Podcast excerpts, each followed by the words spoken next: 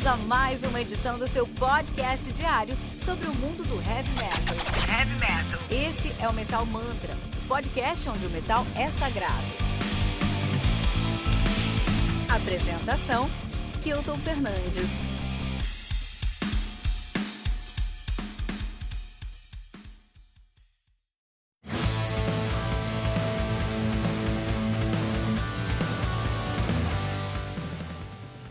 Dark Revolution do Tokyo Blade, lançado no dia 15 de maio 2020 pela Dissonance Productions. Dissonance Productions, guarda esse nome aí. O álbum conta com 11 músicas, totalizando 55 minutos de play. Tokyo Blade, que faz o New Wave of British Heavy Metal, são de Salisbury, Wiltshire, na Inglaterra, no Reino Unido, nativa assim desde 1982. Se é, se é New Wave of British Heavy Metal, é anos 80 aí, né? A banda que teve uma carreira bem conturbada, os caras começaram em 79 como White, White Diamond, pararam em 80, voltaram em 80, pararam em 81, já com o nome de Killer, voltaram em 81, com o nome de Gengis Khan. Você deve conhecer essa banda dessa época aí, Gengis Khan. Em 81, pararam em 83, voltaram em 83, pararam em 91, voltaram em 95, pararam em 98, voltaram em 2007 estão nativos desde então. Maluquice, hein? Maluquice, cara. Banda que quebra tanto assim, cara, nunca é bom sinal, hein? Uh, os caras têm vários álbuns lançados. Seu debut é de 83, o Tokyo Blade. Depois vem o Night of the Blade de 84. Uh, ah, Black Hearts and Jaded Spades de 85. Uh, Ain't Misbehaving de 87. No Remorse de 89. Burning Down Paradise 95. Pump House de, dois, de 98, Thousand Men Strong, de 2011. Quero ver como é que é a capa desse Thousand Men Strong aí, cara. 2018 vem Unbroken, 2020 Dark Revolution. Não veio aqui pra gente? Deixa eu ver. Veio nova guia. Ah, não, pô. Thousand Men Strong tem a capa de um. um, um cara só, mas o logo nessa capa tá muito mais bonito aí do que o logo na capa do Tokyo Blade do Dark Revolution aí. Uh... Ah não, o logo tá aqui, mas tá apagadinho. Eu nem tinha visto esse logo, cara. O logo é legal, é bem é, japonês mesmo. É, não sei por que, que é tão japonês, mas não sei por que, da onde veio a ideia de Tokyo Blade aí, né, cara? Mas veio. Não tem temática americana, mas tamo aí. E aí os caras, cara, foram e voltaram tantas vezes, cara. É uma banda aí que você deve conhecer por causa do Gengis Khan, né? Mas é, os caras começaram como White Diamond, na verdade. Caras têm uma história bem longa aí dentro do heavy metal. E eles começaram com o New Wave of British Heavy Metal bem na pegada de Saxon e de Satan. Mas eles, por algum motivo, começaram a descer aí, começaram a enveredar pelos caminhos do hair metal. E nunca voltaram desse caminho. Isso não fez bem pros álbuns deles. Os álbuns têm ficado cada vez mais superficiais, né? Tanto que o último álbum dos caras, eu ouvi o álbum lá de 2018, o Unbroken, e eu achei aí bem superficial já. A capa ser muito bonita. E será que nesse álbum eles conseguiram trazer mais conteúdo para a sonoridade? Vamos pensar sobre conteúdo. O que é conteúdo num disco? O que é conteúdo num álbum? Conteúdo é a capacidade de uma banda, de um grupo, de um artista aí trazer argumentos relevantes para a sonoridade. Esses argumentos não precisam ser na letra, tá? Esses argumentos especialmente podem ser uh, na sua composição. Então, quando o, produzir um álbum é uma tarefa hercúlea, é uma tarefa muito difícil, mas quando o, o, o Michael Romeo vai gravar um álbum pro Symphony X, ele vai sentar e ele vai pensar numa temática pro álbum, aí ele vai pensar em, em, em campos harmônicos que combinam com aquela, aquela, aquela sonoridade, com aquela ideia, com aquela temática. Por exemplo, ó, se você quer fazer um som mais alegre, você usa a jônio de dó. Se você quer fazer um som mais uh, mais, mais uh, pesado mesmo, mais nessa pegada mais dark, você vai usar o, o eólio de lá.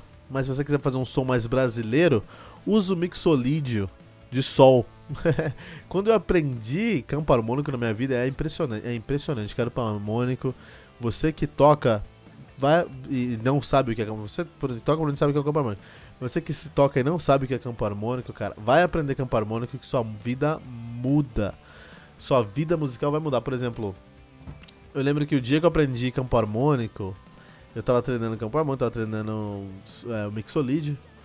E meu professor falou assim, ó, mixolídio, especialmente de sol, mas mixolídio em geral, é a escala brasileira. Porque se você fizer tudo isso, se tudo que você fizer no mixolídio, especialmente no mixolídio de sol, você vai encontrar um som com uma pegada mais brasileira. E eu falei, ah, beleza, anotei lá e fui estudar. Em casa, eu estudando, eu tava estudando mixolídio de sol. E tirei asa branca. Assim, nem me. Foi natural tocar asa branca. Por causa que é uma escala brasileira. Maluquice, né? Maluquice isso. É, música é, tem muitos segredos, como esse aí, por exemplo. Depois de um tempo, depois de um tempo eu descobri, também tocando, que Nothing to Say do, do Angra é também mixolídio, de sol. Olha aí. Então, quando o Loureiro foi escrever o riff de Nothing to Say, não o primeiro riff, mas o, o, o riff ali antes do verso, né? Ou talvez o segundo riff lá embaixo da música, ele pensou, aqui é um álbum que fala sobre os portugueses descobrindo o Brasil, essa brasilidade, se eu usar um mixolídio, e fez um riff mixolídio. E aquilo trem, aquele som, aquela música traz uma brasilidade. Isso é um conteúdo no seu álbum, cara. É você pensar em como você vai criar narrativas sonoras para o seu ouvinte. Isso é incrível, isso é incrível. Não é todo mundo que faz isso não. Por exemplo, o Tokyo Blade não faz isso não. É, o que mais pode pensar em conteúdo quando você está fazendo o seu som? Você pode pensar aí também em como o seu som vai ser é, entregue. Então, ah, eu quero um, um, um, quais efeitos eu vou usar nessa guitarra, qual vai ser o meu kit de bateria, qual estúdio que eu vou gravar para conseguir a, a, agressividade ou o peso ou a sensibilidade que eu preciso, né? Quais instrumentos eu vou usar. E aí, quando a gente fala de instrumentos, a gente fala de timbragem. Quando a gente fala de timbragem, minha nossa falar de guitarra aí, você tem a madeira da guitarra, você tem o calibre da corda, você pode usar um calibre híbrido, né? Dois calibres dentro do mesmo, do mesmo encordamento, aí a sua escala, qual madeira da escala, a paleta que você vai usar, porque a paleta é a interação entre a sua mão e a, a, a também traz um efeito diferente da sonoridade. Você pode falar sobre o cabo, você pode falar sobre os pedais. Fala de pedal, você tem milhões de efeitos você pode imaginar. Você vai usar um efeito de, um, de uma pedaleira, ou você vai fazer isso num processado dentro de um software, ou você vai emular isso através de, de amplificadores emulados, ou vai trazer amplificadores vai microfonar, qual vai ser a posição do microfone, qual vai ser o microfone que vai micro, microfonar o seu amplificador. Meu, eu posso ficar um dia falando de timbragem aqui. Inclusive, vou dar uma ideia de episódio aí trazer o Cadu Puccini para falar sobre timbragem pra gente. Eu gosto muito do timbre aí do Cadu Puccini, lá do Ramen. Grande abraço pra você, Cadu. Maluquice, né? Isso é conteúdo, cara. O que você vai entregar, como você vai entregar. Entendeu? Pro seu som. Isso agrega, cara. Isso agrega, isso agrega muito, assim. Muitas vezes eu, eu, eu acho que uma banda, quando vai escrever um álbum, eles precisam primeiro escrever um livro. para entender o que eles querem entregar nesse álbum. Agora eu fui chatão, né? Agora eu fui meio fãzão de prog, né? Não tem que escrever um livro, mas é importante. Eu realmente acho importante uma banda se preocupar com o que tá entregando, sabe? Não é, não é, não é de graça que aquilo tá acontecendo. Apesar de a gente ouvir hoje no Spotify, não tá realmente pagando, não é de graça que, você, que aquilo tá acontecendo. Então vamos valorizar aí, né? É o seu trabalho, cara, é a sua, é o seu legado, né? Nossa sonoridade, acho, acho interessante. Muitas vezes, e eu acho que legal a banda errar. Não tem problema se, se eles ousam muito e erram. O problema é a zona de conforto, é fazer uma coisa ali meio na dentro, do, dentro da receita de bolo. E é nisso que o Tokyo Blade falha, peca mesmo, porque por um lado, o, o, o Tokyo Blade traz um álbum, Dark Revolutions, que tem coisas legais, tem, tem um conteúdo específico, especialmente quando está falando aí sobre a guitarra do uh, John Wiggins e do um, Andy Bolton. Esses dois caras conseguem fazer aí eles, eles realmente ainda conseguem fazer jus às grandes duplas do New Wave of British Heavy Metal, porque é, é, são solos muito bem cadenciados, muito bem coordenados, combinam muito bem com a música e um com o outro, conversam bem. São solos que têm um conteúdo muito bom. Solos. Mas a produção, desde a pré-composição à composição e a produção em si, meu, falar pra você, é difícil, cara. É muito alto esse álbum é muito alto mesmo, né, cara? É um álbum que os caras colocaram no último, assim. Se não tivesse uma produção um pouquinho menor, seria um álbum muito mais legal, porque impressionantemente o Alan Marsh, vocalista, né, que eu conheci lá no uh, Gengis Khan, o Alan Marsh ele segura muito bem. Então, quando a gente escuta músicas como, por exemplo, aí, é, é, Crack in the Glass, quando gente escuta Crack in the Glass, por exemplo, ele tem um refrão lindíssimo, cara. Ele faz um, um, um refrão um, um, refrão lindíssimo e ele segura muito bem. É, coisas que o Iron Maiden deveria estar fazendo hoje em dia, eles estão fazendo aqui. Então tem coisas legais. Esse álbum aqui é uma lição pro British Lion em questão de estilo. Ainda eles isso eles conseguiram, eles conseguiram dar uma retomada aí um pouco mais pro British Heavy Metal, não tanto pro Hair Metal, isso é muito legal.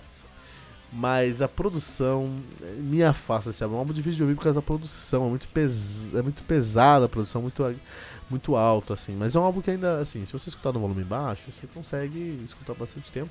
E tem algum valor específico. Queria mais valor? Queria. Queria mais qualidade? Queria. E, em suma, esse álbum aqui é um passo muito positivo na carreira do Tokyo Blade, especialmente agora no final da sua carreira, né? Acho que é um, um um passo muito positivo. Ainda falta um pouco para chegar onde eles deveriam chegar, ainda falta um pouco para trazer de verdade essa experiência do New Wave of British Heavy Metal, um pouco mais de conteúdo, sentar com um pouquinho mais de calma para fazer a sonoridade, mas é um álbum aí que uh, uh, tem uma. tem algumas coisas escondidas que valem a pena aí, né? E essas coisas a gente salientou aqui no Metal Mantra, onde você escutou todos os dias review, um review de um álbum do Heavy Metal. E você que está ouvindo o Metal Mantra aqui, eu quero ouvir sua opinião. Quero que você responda pra gente aqui o que que você sente falta num álbum de heavy metal. Nesse aqui eu senti de conteúdo. Você sente falta de conteúdo em algum álbum que você fez aí recentemente? Qual banda aí tá devendo uma volta às origens, uma sonoridade mais próxima aí das suas origens? Qual banda tá devendo um álbum com sonoridade mais próxima às suas origens? Responde pra gente,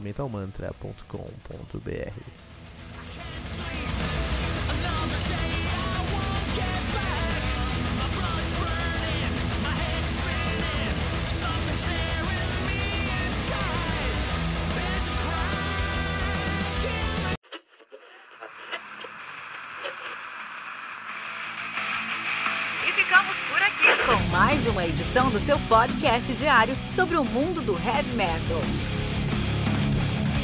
Esse é o Metal Mantra, o podcast onde o metal é sagrado.